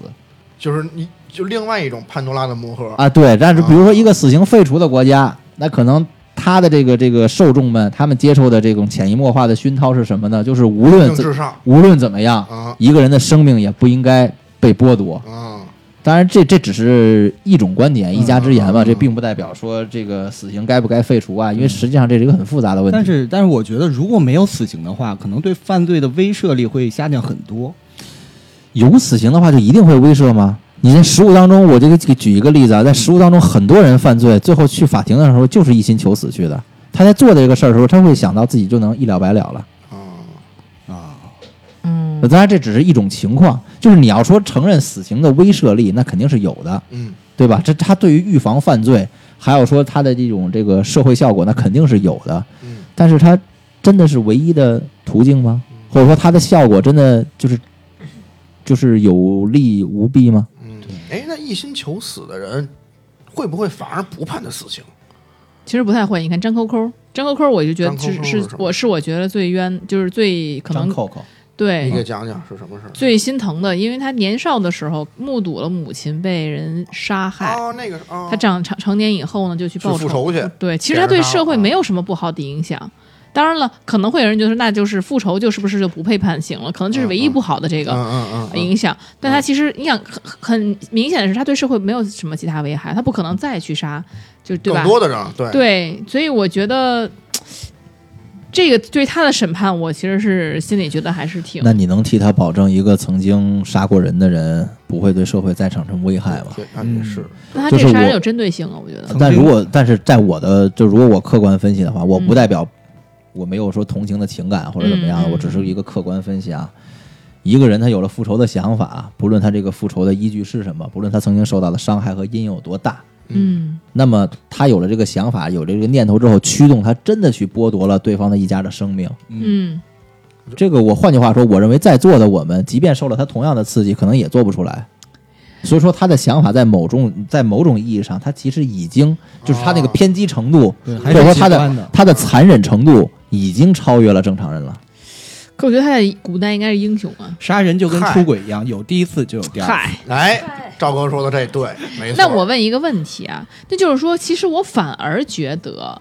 杀人并不是最能够复仇的最好方式，尤其对于比如说，因为你看死了他什么也不知道了哎，我也你是认可，对吧？对，没错。我觉得最好的方法是，尤其是男对于男人来说，哦你真的那么恨他，想把他杀了的程啊度，你就直接把他那个重要部位切掉，嗨，然后把他从窗户扔顺车上扔下去，或者顺那个下水道扔下去，顺就是像那个排泄物一样冲掉之类的。然后他就其实他活着比死了还要更痛苦。也不一定，没准你杀的是一和尚呢咱们说正常情况下好吗？啊！他肯定，呃而且他可能只造成轻轻伤。所以我说到这儿，我我反问你一个题外话：嗯，你如果有这种想法之后，你又真的受就是遭受了这种事情，嗯，你你觉得你自己会去实行吗？我嗯先听听这是什么刑什么惩罚？ 我觉得，我觉得这个其实和刚才的你张扣那案件是有关联的。就我们每个人在我们的生活当中，可能都有过这样的想法，嗯，就在自己这个特别不理智的情况下对。因为我觉得杀但是人太你不划算了。但是你真的会实，就即便你刚刚说的是致残也好，或者说致重伤也好，这种嗯对就念你这种念头可能可能一生当中在我们脑海中闪现过很多次，次，对嗯就那你你你心中你一定是有恨的，你真的会去做吗对？你这一辈子一定会有恨的，但是你会把这个恨放大到什么程度？嗯我这是给别人嗯建议嘛，就是说给那些杀人犯的建议，你甭或者杀说他。或者说是是是这样的，就是你亲手杀过鸡吗？没有，我最讨厌，我最可，我觉得鸡最或者可说怕你了你你亲手宰过什么小白兔之类的吗？没有没鲨有鱼没有，所以说，这个就是我为什么说想问你这个问题，就是我们每个人心里可能都会有这种想法，嗯，对吧？但但是，嗯当你这个人的情绪或者说这种想法驱使你，或者说你你你本身真的可以这样去做的时候，你的法律意识、你的这个所谓的自控、自还有控能人力性，和你的社会危险系数，嗯，其实已经对和正常人不一样了。嗯嗯，确实，所以法律就是要这种修正这种偏离的轨道，是吧？对，所以你说张扣扣死刑，你说是冤还是不冤？那你觉得他你要单论他什么替母报仇这个事儿，嗯，那那可能你觉得他他冤，嗯，但是不论什么原因，他亲手对，结束了一家人的生命，确实对，我觉得这种情况只能在就一个情景下发生，就是可能我自身受到伤害的时候，受受到非法侵害的时候，嗯我可能会反击的时候对，嗯，这种情况可能会发生。那我可能都还保持理智呢。我跟人打架的时候都一般不这这是个很常见的情况。就如果有的人要杀你的情况下，嗯，我们不会像那个影视剧中什么两军对垒那种情况。如 果就是日常生活 中有人要杀你的情况下，你有足够的反击的条件的这种情况之下，你都未必会真的下得去那个手。呃，对，是嗯对，这个你如果想测试一下自己有没有这方面的潜力，你就自己随便买只小白兔，你一刀给它砍了，你你你你看一看你心里那个感受，是或者说你就去市场挑一只活蹦乱跳的鸡，啊，然后因为鸡可能它它它它挣扎动脉被切断之后，可能还得、哎呦我就的可能还妈会呀跳跳跳很久。嗯别了，对，你别就了在你就在浴室里，你就杀一只活蹦乱跳的鸡，你去试一试，看自己到底有没有这个能力。我跟你说，这是存在这个这个问题的。就比如说吧，我就记得那会儿心情特别不好的时候，心情极度低落的时候，你去鬼屋，你去干嘛了，你就不害怕。就人是在于一种情绪的激荡，比如你平时你正常人，你去杀鸡，你去干嘛去，你还是会觉得有点恐怖的。但你如果带着恨，比如这个鸡刚给你，假夺了一下不是说刚给你夺这么简单吧，啊，比如刚给你女儿眼睛夺了，哎呦，你瞬间那刀你就起了，嘎嘎嘎给它一顿切，给切成白斩鸡了，他妈真的。所以说，愤怒会让人不理智。嗯对所以但是你正问题常就要情况下看你这种愤怒给你带来的不理智的程度有多少，就是你的自控嗯力还剩多少。嗯，比如说，如果说你你女儿眼睛被被被夺瞎了，对吧？如哇，果真太惨了。如果是一只鸡，你可能嗯就特愤怒，说那我一定把这鸡宰了。嗯如果是他同班同学，哦，你当时也会想说，我恨不得把那个人脑袋拧下来，但你真的会下手去亲自把这脑袋拧下来吗？因为那是一个活生生的 人，确实所以说这时候就看你的自控力还剩多少。还是会上升到人的还是让我女儿注意保护眼睛吧，嗨，说到保护视力的主题 了，太害怕了。这个确实，一般人确实做下不去这个手，没错。嗯，那咱们拉回来聊聊这个中国这个判死刑的这个标准是什么呀？程度哎，嗯是这样，他这考虑因素有很多，一个是你呃行为模式，嗯，比如是否手段残忍啊，嗯，然后看你是这个预谋性的还是偶发性的，然后有没嗯有这个从轻情节呀、啊自首立功啊等等这些，然后看你这个造成的损害后果，杀一个还是杀十个，它是一个综合判断。哦，杀一个还是杀十个， 就是杀，嗯，其实现在好像什么事情都看主观故意是否故意，就是对，你就是你的主观对心态是什么。你只要不是故意，你干嘛都行，就比如说那个谁，那也不是你顶多是民事赔偿。于欢案，嗯，于欢，于怎欢么是回事什么儿儿？来着？他母亲被高利贷催收，然后哦呢，？然后被疯狂的侮辱，啊，啊，你各种难以想象他的侮辱。他就起来愤然恨，后对他自己这个这个这个用水果刀啊，啊嗯啊，是五死三伤还是三死五伤，嚯还是还还嗯还是几死几伤吧，反正嗯，对吧？就是他的手段也很残忍，嗯，对然后呢，这个这个这个造成损害后果也很严重，但是他的这个情节基础呢确实可悯，对吧？嗯，所以说呢，这个当时他就是以这个防卫过当，然后故意伤害致死，嗯，判决了这个这个有期徒刑嘛。啊，嗯所以正当防卫和防卫过当这个界限是不是很难分得清？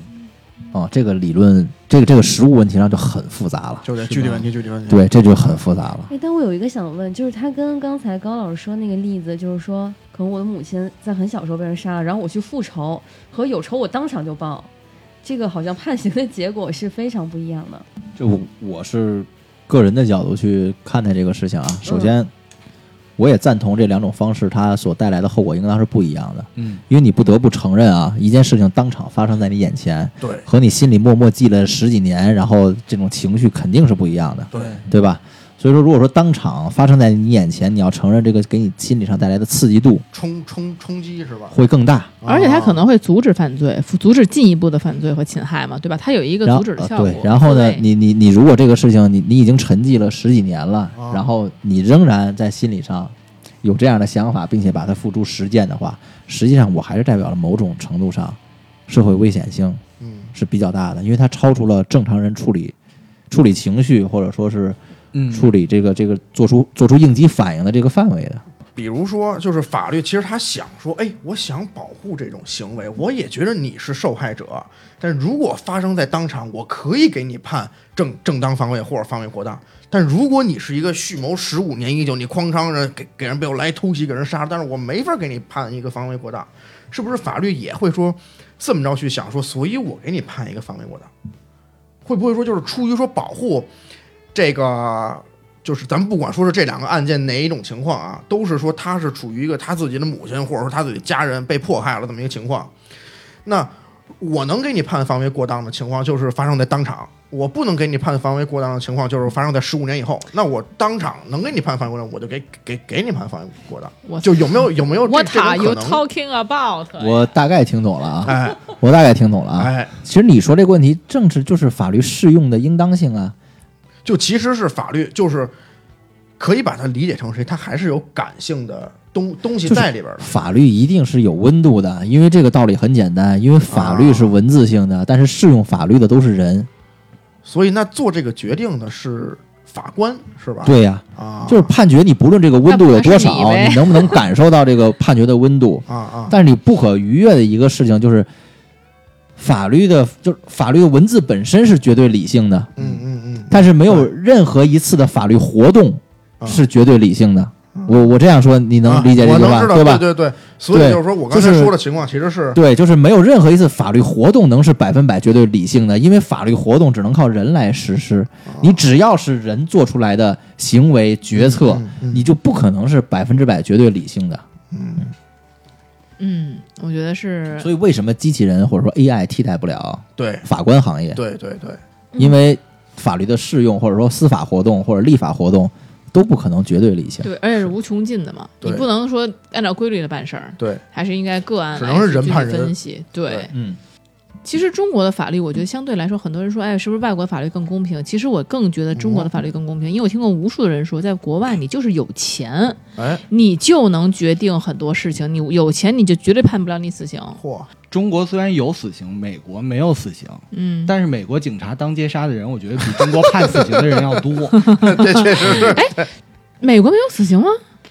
有，有的有的州是有的。啊是吗州州州和州的情况哦，而且有的州给你判了一个几百年，你基本上跟死刑差不多，一一直关着你，哎嗯四五百年，对嗯死还比死还不如呢。你是其实当被关着真的是很难受的一件事情但我的重点是，美国警察当街杀人数比较多啊啊啊！对对对对对，美国警察是啊嘲真讽一的下，跟中国警察真不一样，美国警察哎权、权力太大了。你咱知道们是警察为为人民啊，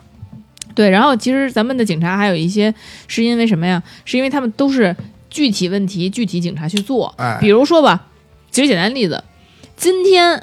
车上就是，比如今天我们就查酒驾，啊，就哪怕是你闯红灯儿，哎就呦那旁边的警察都不管。如果他只是查酒驾的那帮人的话，啊他都不会拦你的。啊，你就是你自己就是扣分儿什么的，这都是、啊对自动的事情了。啊如果他今天是追查追查逃犯的或者追查什么东西的，他其他事就不会管。啊但是美国警察不是这样，美国所有事儿就是一个警察，什么你是你他哪怕正在那个悠哉悠哉看看别的东西呢，看着你哎搁那闯红灯儿，他也给你拦下来给你这扣个确钱。实，我当时哦在美国的时候是看见那个嗯警察在街上巡逻，就类似交警他在管这些车辆的时候，我们这边和韩国人打起来了，嚯还是这帮人 来来管我们。 对，他什么都管，所以导致他权力非常大。啊然后他也会有一些就是所以说的的的程度上的呀什么的什么的问题。我觉得跟权力大嗯小没关系，我觉得还是因为中国警察都是为了人民，行行行法，美国警察都是为了法律行行行行，好哎好好好好，可以可以，我觉得这个公检法吧，其实不管是哪国吧，其实今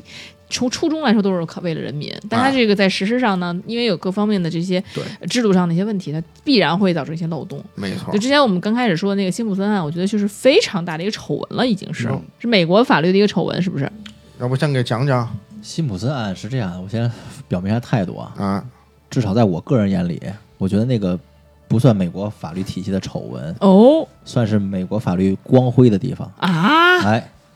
这是个什么事儿呢？就大概是为什么？就是辛普森是一个著名的黑人运动员啊嗯就是在这个不是那动画片儿那个啊，不是啊，我以为是那版权的不是那黄的那个，哎 是那黑的那个。然后呢，就是呃，基本上是相当于是那种国民级偶像的那种，就是运动明星、哦啊，国民偶像的那种。啊，带入到梅西然后曾经、曾经曾经他这个陷入到了一场危机，就是杀妻危机，他妻子被人杀了。嗯啊，然后当时的这个头号嫌疑人、重点嫌疑对象都指向了他和他的儿子，就辛普森、辛普森和他的儿子，哇因，为他的前妻也是辛普嗯森，小辛普森他的前妻被杀了嘛。啊嗯然后当时因为辛普森特别有钱嘛，因为因为运动明星嘛，啊然后他请到了全美，就比如说，呃这这嗯，形容一下啊，比如说全美有一个律师排行榜，啊就跟王者那个天梯荣耀那个似的，嗯他把一到十那个拉一个单子，啊，哦都请到他的辩护团队里了。嚯，然后呢，这个有钱，他可以请到这些优秀的辩手，嗯但是我更多的是认为这些优秀的辩手，或者说他有钱带来的结果是什么呢？不是说他的枉法裁判，或者说他的判决的结果这种扭曲，嗯带来的是他更多的法呃法律适用，或者说发现漏洞，或者说抗辩能力的这种提嗯，嗯提高。嗯他并不是说像我们想象那样，他是不是用钱买的这个结果呀、等等这样的啊。我觉得他他的他的他的他的钱更多，他的辩护人更优秀，只不过是代表他在辩护当中他的能力会更优秀。对，嗯然后在这个案子发生的过程当中呢，这个辩护团队找到了两项嗯重点的呃这种辩护方向，啊一个就是在现场勘查的时候，嗯尸体这个这个这个应该是左肩还是右右肩，总之是肩部这个部位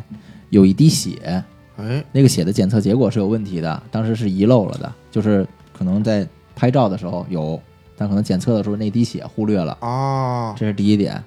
第二点呢，就是当时在现场发现一个带血的手套，啊就类似于那种医疗那种橡胶的那种手套。啊啊这个手套让辛普森当庭去戴，他是戴不上的，啊，因为医疗的那种橡胶手套就是很紧的那那种。他儿子呢？啊，啊，他儿子呢？他儿子嫌疑被被其他的排除掉啊已经啊已经排除了啊这主要说的是是辛普森的问题啊，啊主，要是跟他就是他依的然给人断上岸了，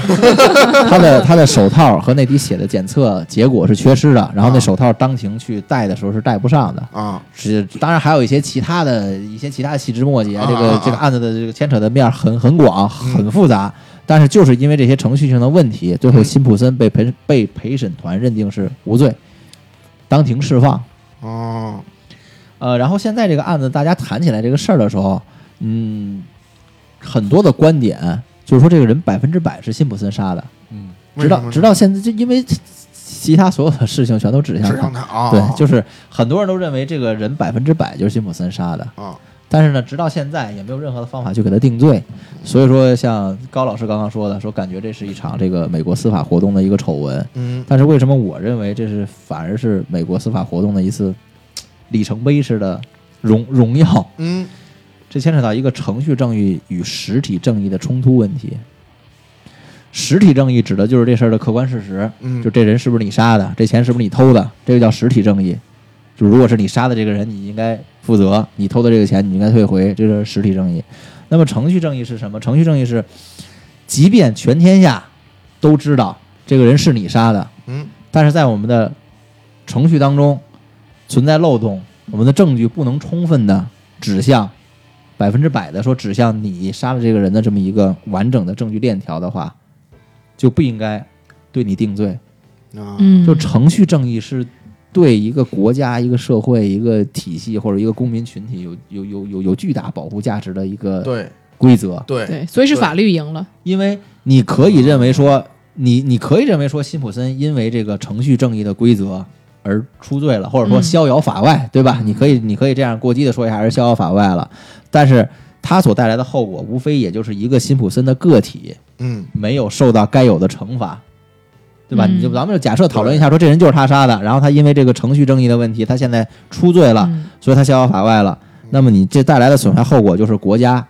私放了一个人，或者说法嗯律漏掉了一个人，这是他的损害后果但。是体系没会，但是如果你没有程序正义，更多的人会被冤枉。对对对啊对，就是你随随便便一个人，就像我刚刚说的呼格案，嗯，就国内什么呼格案、什么聂树斌案呀、什么的，什么什么什么什么什么什么张氏叔侄、什么强奸案之类的，哎呦呵，就这种冤案，就是在没有完整的证据链条的情况下，有判无期的，有判死刑的，人十八岁小伙子直接给毙了的那种。嗯，是死的时候多所以说那就叫程序那个正义什么疑罪从无，对，嗯，就是这个是证据规则的要求的高度是不一样的，民事证据的规则要要求要高度概然性。哎，大概通俗一点来说呢，就是说这事儿大概率是这样，嗯达到这种标准就可以以这种标准去裁判了。啊，非常合理。那很多人认为是他因为有钱，而不是因为追求程序正义。就这刚刚我说了，他他有钱带来的结果是他有更优秀的辩护团队，他可能抓点啊，或者说去进攻啊，或者去防守的这种能力会啊更能找强漏洞。对的，我觉得，嗯但是并不代表说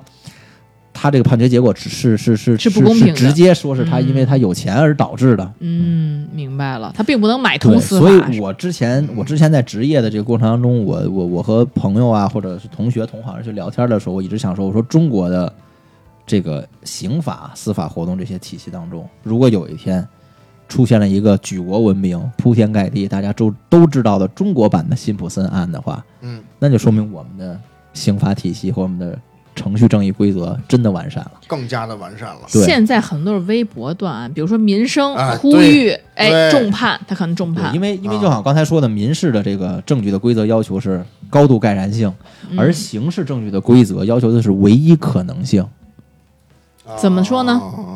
民事的高度概然性翻译过来，就大概通俗点来说，就是这这事儿大概就是这样，嗯大概率是这样了，我就可以依此裁判了。嗯，但刑事的证据规则一定要要求唯一可能性，就是就你所所有有的证据都要指向一个百分之百确定的结果的时候，你才能去给这个人定罪。哪怕就像比如辛普森这个案件当中，我尸体上有肩头有一滴血没给我检测，可能其他我有我我有九十九滴血都检测了，这血全他妈是辛普森的，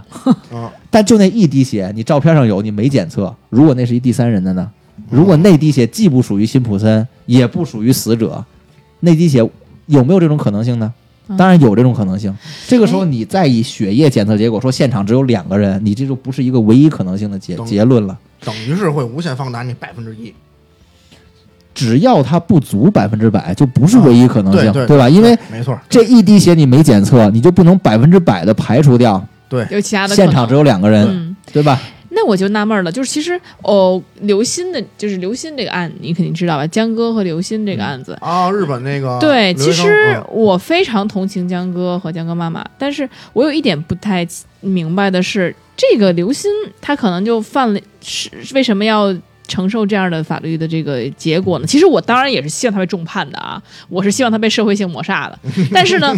你这种人，他非常是自私嘛，啊对吧？而且人都死了，然后你还能够这么说出这种话，要我的主动进行赔偿啊，对不对？呃，不不用说判了，我主动道歉进行赔偿或怎么样，你本嗯身一个态度，对吧？而不是在搁那儿。但是从刑法律上，他犯了一个什么罪呢？比如比如说，他就是说，发看有一个穷凶极恶的人来了，也不是他同伙，那我先自己躲避了，就就只顾着自己的生命了，没有管他，把他放在外面了。那为什么会造成这样的结果呢？刘鑫这个案子，它主要它担责的依据是什么呢？他见死不救也好，他什么这个这个这个说过于自私也这都不是也说罢，嗯这都不是他担责的理由。啊就像出轨那个问题似的，法律不能强迫人性。对，嗯，对啊，就跟那个范跑跑那个地震那老师一样，啊法律不能强迫人 性。啊但是为什么刘鑫这个案子他要担责呢？是因为那个危险的条件是他所创造的，或者再再再具体点，就是那个危险的人物是他带来的，或者说他自己是对于这个危险的发生的可能性他他是有预知嗯的，哦啊，但是他在这种情况下，他选择把自己的舍友置于到那个危险的环境当中环境当中，置于到那个危险的条件当中，而自己在同时又选择了切断了他逃生的这个路线。嗯，这个时候，这就这他其实主要担责的原因，是因为这个哦危险的条件，或者说这个危险的环境，有一部分的原因是因为刘鑫导致的。啊嗯，比如说这个事儿，明白如果发生在火车站，有极端的这种这个这个哦 白左势力，或者说有这个极端的这种宗教势力，嗯，然后或者说有什么极端的邪教势力来进行这种嗯无差别杀人啊无差别的这种打击的什么，这是要在火车站的话。即便说我刘鑫也好，坚哥也好，我们是特别好的闺蜜，特别好的同学，我但我给关当外边当时了没管你，啊我直接自己就走了啊，他也不会因此而负任何责任的，对，啊因为这是一个纯粹的突发事件，明他白是没有过错方的。这非常合理。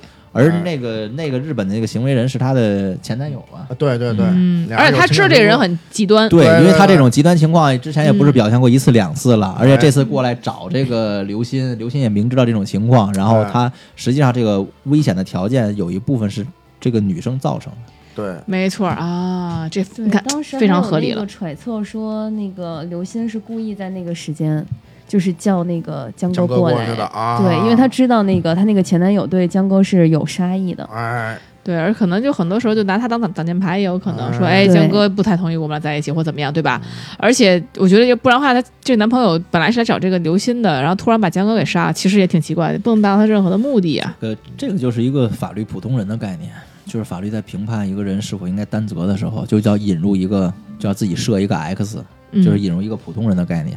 那你在普通人的概念里，这个人既不可能是雷锋，也不能是撒旦，啊，对吧？对，所以说，你法律不能要求说你江哥不是说你刘鑫当时没有舍命出去救嗯人，你就一定有责任。这个就是把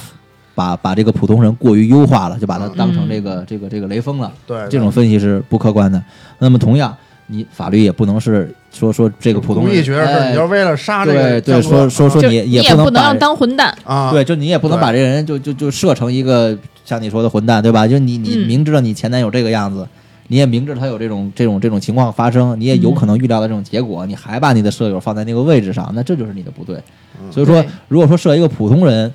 设一个法律上的普通人，正确的这个刘鑫的做法应该是什么呢？他应该告知这个江哥这种情况，然后嗯呢，就应该应该应该在这个冲突升级之前，然后极力避免两个人的这种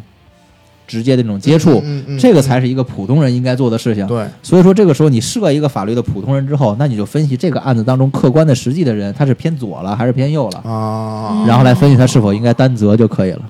对，那如果你是个混蛋，就是你还是要担责的，法律还是法律和人情还是相结合的。对对对，嗯，哎，我觉得今天王律师给我们讲的非常好啊，就哎把我们这些法盲都给普及了一下知识。然后我觉得呢，对啊，我们也是当然问了一些非常的门外汉啊，非常的这个小白的一些问题啊。哎，那王律师都是一一的这个进行了解答，非常感谢啊！那如果要是说咱们的听众朋友们也有类似的问题，或者也有人的困扰，甚至说你有这样的麻烦，哎呦，想要找了咱们王律师，怎么好怎家么伙办呢？？那您就可以加我们的这个粉丝群啊，通过这个我们这个电台的小助手赵阿咪的微信 rolling FM。R O L L I N G，然后 F M 就可以加我们的小助手，小助手就把您拉进我们的粉丝群了。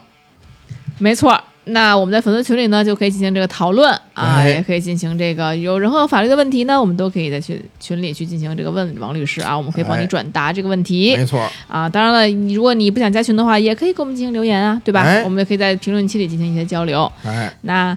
今天我们也挺辛苦的哈，就那个王律师挺辛苦的，抽烟哎抽了好多根儿了都。 啊，那希望我们以后啊能够有更多的这个交流，然后呢，也希望王律师以后打的这个官司哎，都是能够赢得这个更多的这个少一些死刑，多一些哎无罪对啊。哎好，那今天我们就到这里吧，下次再见了，拜拜。拜拜。拜拜。交个朋友吧，哎，交个朋友好吗？